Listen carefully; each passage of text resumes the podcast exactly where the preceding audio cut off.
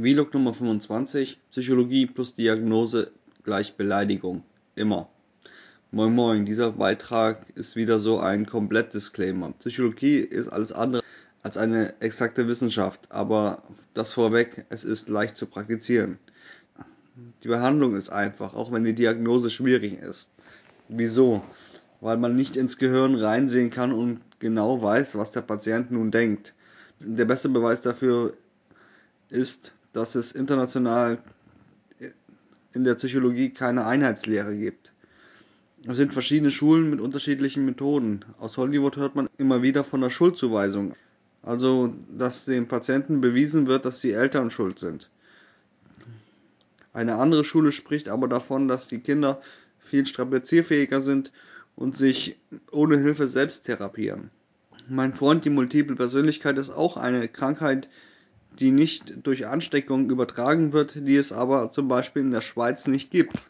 Deutsche Ärzte therapieren eine Fehlwahrnehmung des Patienten, die zu einer Fehlanpassung führen kann. Mit anderen Worten, sie passen zum Beispiel auf, dass ihr kein Geld verschwindet oder an Idioten verleiht. Nur weil man euch darum bittet.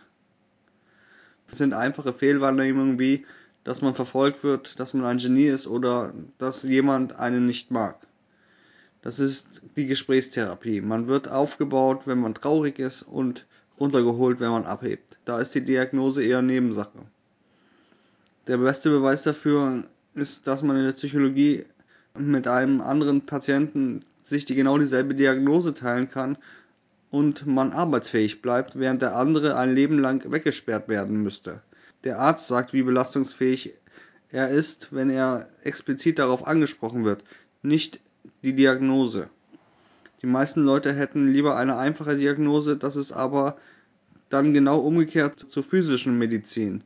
Es ist einfach falsch zu glauben, je komplizierter die Krankheit, desto schwerer ist sie. Es wirkt auf mich eher umgekehrt. Wenn ihr eine einfache Diagnose habt, ist ganz leicht zu erkennen, was mit euch nicht stimmt. Wenn ihr eine komplizierte Diagnose habt, muss der Psychologe einfach nur mehr beschreiben und er ist hier nicht mehr sicher. Dann glauben manche auch noch, man kann sich die Diagnose aussuchen. Beliebt ist ein Trauma. Trauma ist scheiße, aber einfach.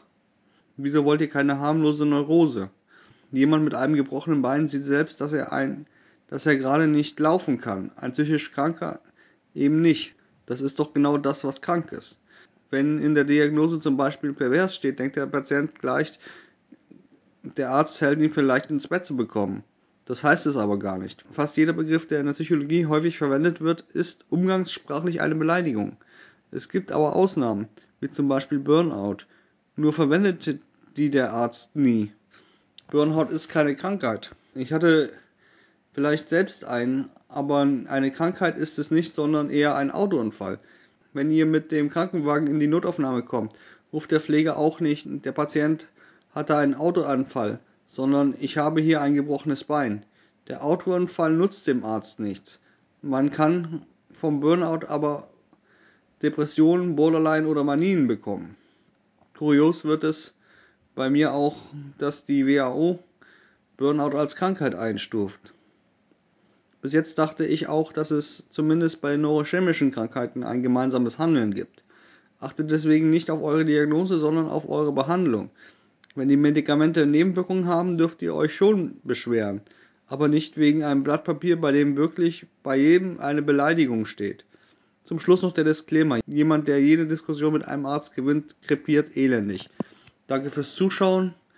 Ihr findet mich aktuell auch bei Kickstarter mit der Sonnensturm. Link in der Videobeschreibung. Lasst einen Daumen da und oder kauft meine Bücher Hardy Klemmer im Eboson Verlag. Tschüss.